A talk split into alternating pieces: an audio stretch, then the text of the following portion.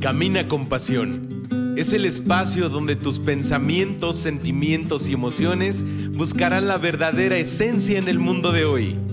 Soy Edson Romero, consultor familiar, conferencista, coach motivacional, creador de contenidos, misionero, pero sobre todo tu amigo. Busco por medio de este podcast ser la voz de tus ideas y así poder contribuir a este gran milagro llamado vida. No esperes más para hacer de este lugar un mundo mejor.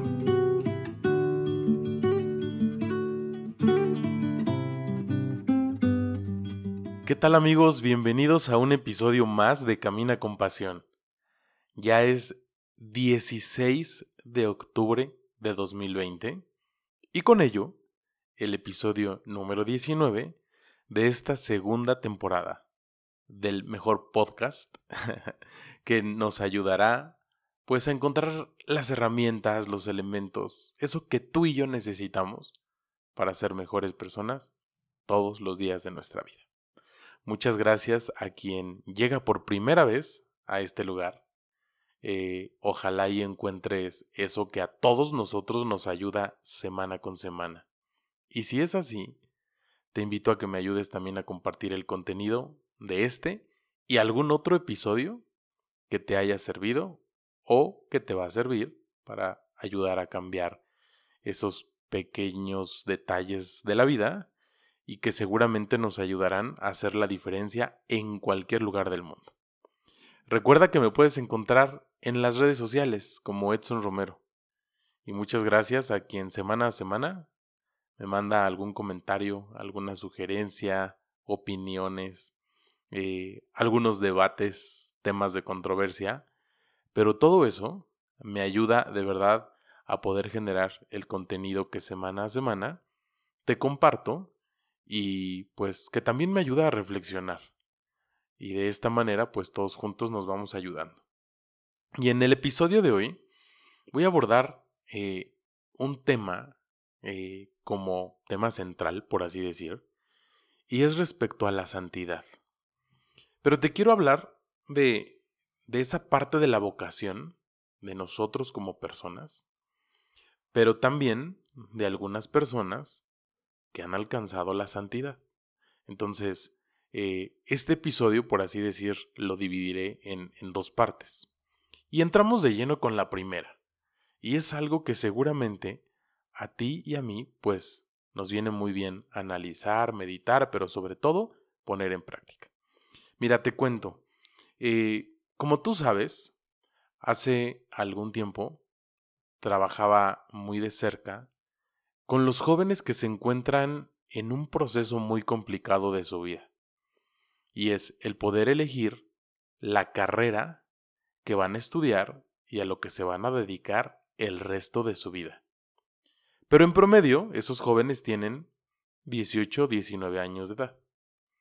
Y entonces, si tomamos como referencia los cambios fisiológicos a los que también se están enfrentando, nos podríamos dar cuenta que la persona que, se, que, que está en ese momento, pues no la está pasando nada bien. Entonces, lo que observaba era realmente decisiones muy arrebatadas o algún tipo de decisión que estaba muy cercano a una manipulación pues de personas más adultas. No faltaba aquella persona que quería estudiar leyes porque toda la familia pues eran abogados. O, las personas que querían estudiar eh, pedagogía porque papá, mamá eran pedagogos. Y así sucesivamente con algunas carreras. También no faltaba quien eh, no quería estudiar o sea, quien pensaba que tomar un año sabático era lo mejor y que iba a ser un buen tiempo para poder decidir. Y a lo mejor sonará un poco complicado y un poco frío, pero muchas veces creo que era la mejor decisión. Eh, o también algunas otras personas que tomaban decisiones por presión de la vida misma y que al encontrarse con una carrera, pues o desilusión, no era lo que buscaba, y entonces pues venían eh, cadenas, círculos un poco complicados para las personas que están ahí en, en esa edad y tomando esas decisiones. Y luego al paso de los años, específicamente eh, compartiéndote pues un caso, me encontré una persona que comenzó varias veces su licenciatura. Y lo que me sorprendía es que iniciaba la misma licenciatura en distinta universidad. Entonces, pues sí me atreví a preguntarle qué es lo que pasaba, que si estaba muy de acuerdo en que la licenciatura que estaba estudiando era la correcta, por qué cambiaba de universidad, cuál era la diferencia. Y no encontré una respuesta que pudiera como abrir el panorama y poder ayudar a más jóvenes. Como que siento que se dejaban guiar por estatus sociales o por círculos de pertenencia. Pero también encontré a la persona que iniciaba la misma carrera en la misma universidad, porque ya tenía pues algunas fricciones con algunos profesores, etc. Y esto que te cuento es porque evidentemente considero que el discernimiento vocacional es un proceso tan eh, importante y tan delicado en la vida de la persona que yo te invito a que si conoces a alguien que está viviendo eh, por ese momento y que además se encuentra atorado ahí en la vida, le, le ofrezcas ayuda. Y a lo mejor me pudieras decir es que pues yo no sé mucho, no, a lo mejor el poder ayudar significa juntos buscar ayuda. Y eso ya es ayudar demasiado. Eh, recuerdo que también eh, a, otra persona, pues se encontraba, ya te decía, en el proceso de discernimiento de una carrera, más las situaciones de la vida, las hormonas, eh, el noviazgo, relación tóxica. O sea, hay veces que los chavos que están en esa edad se la pasan muy mal, muy complicado.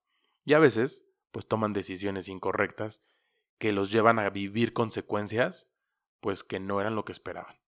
Entonces, con todo esto, ¿qué es lo que quiero que podamos reflexionar?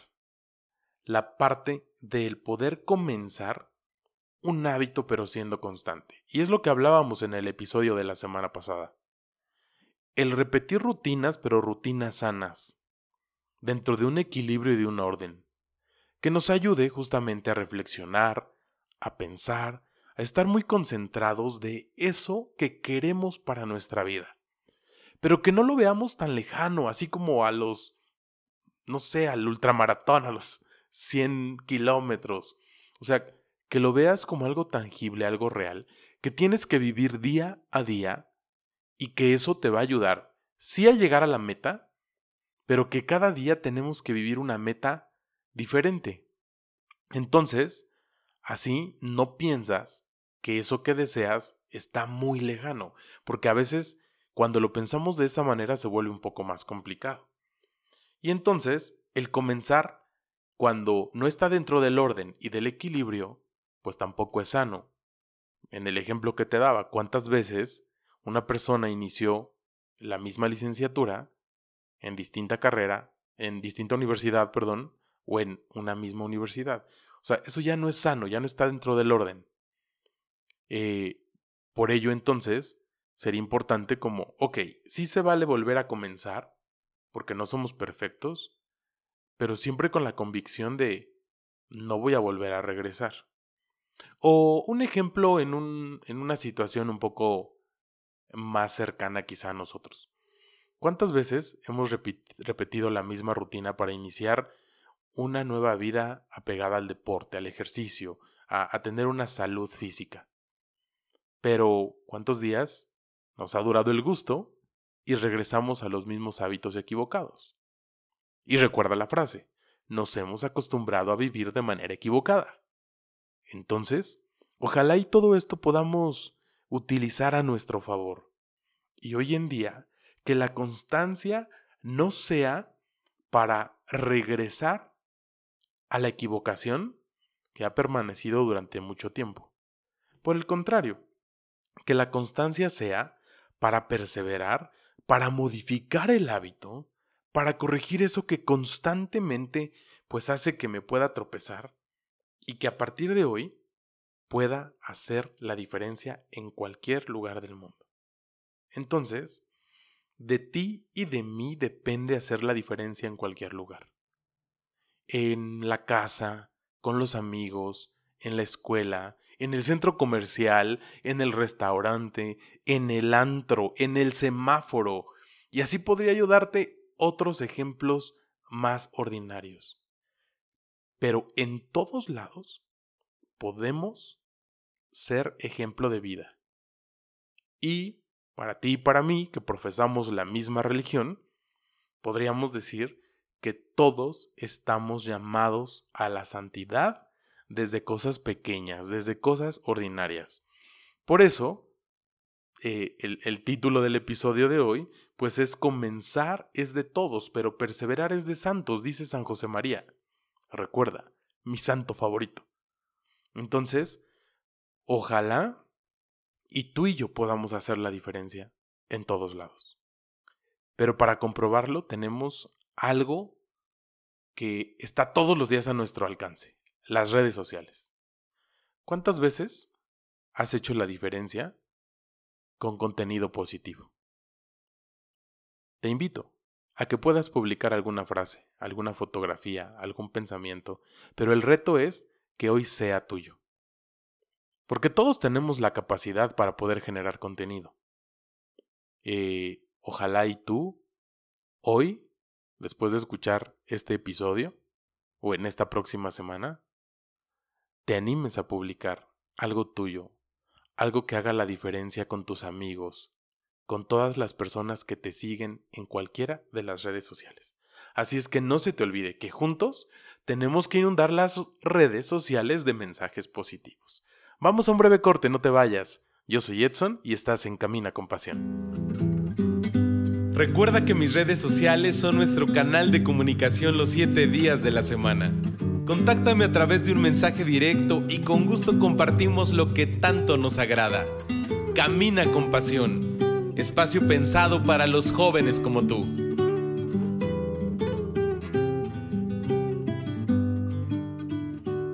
Amigos, pues ya estamos de regreso. Muchísimas gracias a quien me sigue acompañando en este episodio número 19 de la segunda temporada de Camina con Pasión.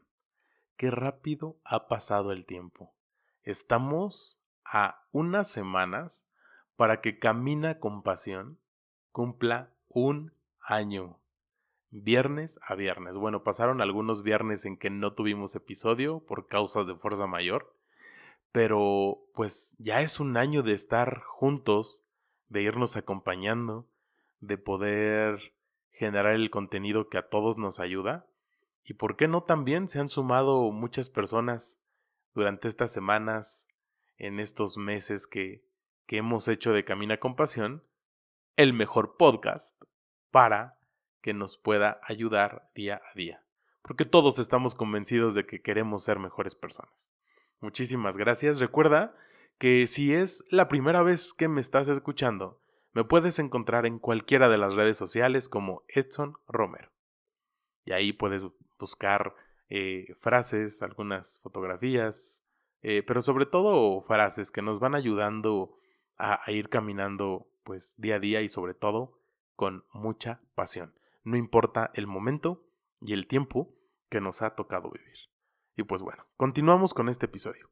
Antes de irnos al corte ya hablábamos pues de lo que necesito para la trascendencia, para vivir a base de constancia, pero dentro del orden, dentro de un equilibrio en mi vida. Pero luego, a veces este tema, cuando hablamos de vocación, siempre nos, nos imaginamos a una persona entregada a la vida religiosa. Y en realidad la vocación es más que eso. O sea, eso es extraordinario, la verdad. Pero la vocación, pues, es vivir la felicidad. Entonces, ojalá y el vivir la felicidad, pues sea un reto tuyo y mío todos los días de nuestra vida. Y sé que a veces está cañón, pero tú y yo podemos lograrlo. Así es que ojalá y te puedas animar. Y para ello, en esta segunda parte del, episodio, te quiero nombrar a tres personas que considero que son gran ejemplo de vida. Hay muchísimas, pero son quienes puedo compartir algunas cosas y además que me ha causado pues un gran impacto en mi vida. Entonces, si estamos hablando de, de perseverar y de vivir en santidad, pues hoy te quiero hablar de tres personas que perseveraron y que vivieron en santidad mientras fue su paso en la tierra, pero que además, por su corta edad, eh, pues pareciera como imposible. Y fue todo lo contrario. Su corta edad fue eh, el momento clave para poder compartir con nosotros y a dejar un gran legado eh, de testimonio. Y la primera persona es Santa Teresita del Niño Jesús. Apenas el primero de octubre celebramos su cumpleaños. Fíjense, a los 14, 15 años aproximadamente ingresó al convento. Ella murió muy jovencita, pero a esa edad, pues logró la santidad y hoy es una de las doctoras de la iglesia. Te invito a que puedas buscar su libro, se llama Historia de un alma, y que ahí puedas conocer un poco más de su vida, de, de su deseo de estar con Dios. Y una de sus principales frases, y que fue lo que ayudó a lograr la trascendencia, fíjate lo que ella decía, voy a pasar mi cielo haciendo el bien en la tierra. O sea, para ella ya era un gran milagro el poder vivir aquí en la tierra. Y si ella lo, lo sentía como un milagro, pues se esforzaba todos los días por sentirse en el cielo, en ese lugar eterno en donde todo es perfección al lado del Creador. Imagínate qué reto. Porque pues era un ser humano como tú y como yo, que seguramente habría una persona pues que no era de todo su agrado. Pero ahí en su libro ella decía que tenía una hermana en el convento, pues que no, no le era de su agrado. Pero ella decía, cuando se acerque a mí, le tengo que hacer sentir que, que es mi mejor amiga. ¿Y qué crees? Lo lograba. Porque esa religiosa, esa hermana, pues le decía, es que yo sé que me aprecias demasiado por cómo eres conmigo. Y seguramente Teresita decía, no, es todo lo contrario. Pero ese era el reto, o sea, de manera espiritual, imagínense todo lo que tenía que trabajar día con día para poder vencer esos obstáculos emocionales y propios de la persona. Pero que al final del día lo que ella quería era hacer el bien aquí en la tierra para que esto pues ya fuera su cielo. Imagínate lo que ella entonces esperaba de la eternidad, de ese lugar y ese encuentro personal con Dios que también tú y yo anhelamos y que algún día, pues seguramente vamos a vivir. Y luego también te quiero compartir de otra persona. Ella es un poco más cercana a nuestros tiempos. Ella es la hermana Claire. Eh, ella llegó a, a, aquí a América en un momento importante para su congregación. De hecho, en YouTube está un pequeño documental eh, muy bien realizado en donde te invito a que lo busques y que puedas ver un poco más de su vida. Y fíjate, ella tenía todo para ser una gran actriz de, de Hollywood. De hecho, logró hacer algunas series, programas de televisión. Físicamente, pues era muy guapa, muy atractiva. Y tenía también todo lo que un productor de medios busca, pues para que, que una persona sea artista, sea famosa, llena de, de luces, de escenarios y de todo lo que implica ese medio.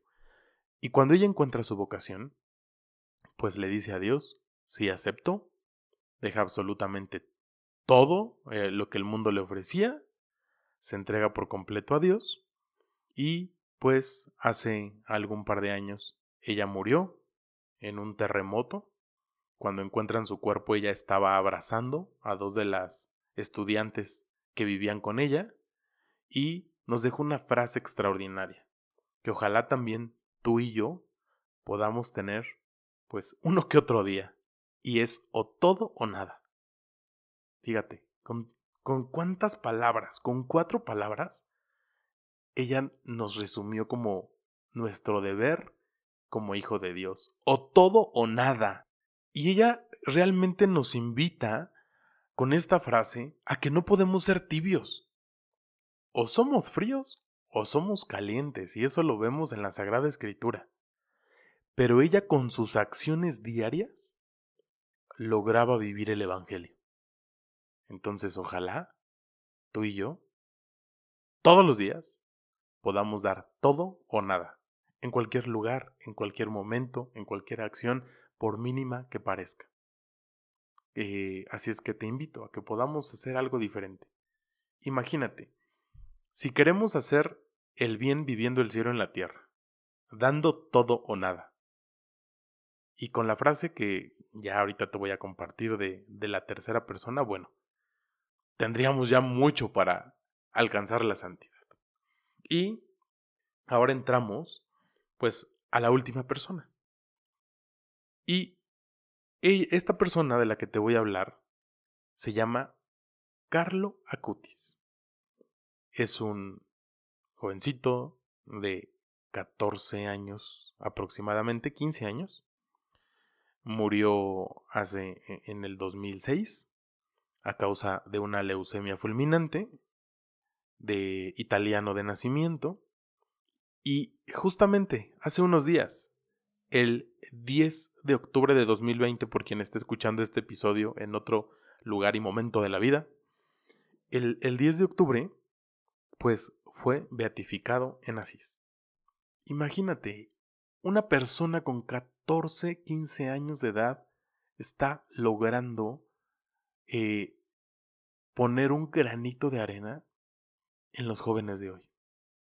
Me impresionó demasiado cuando pude observar el cuerpo que fue que está pues expuesto para su veneración eh, y que además pues la vestimenta es de los tiempos de hoy.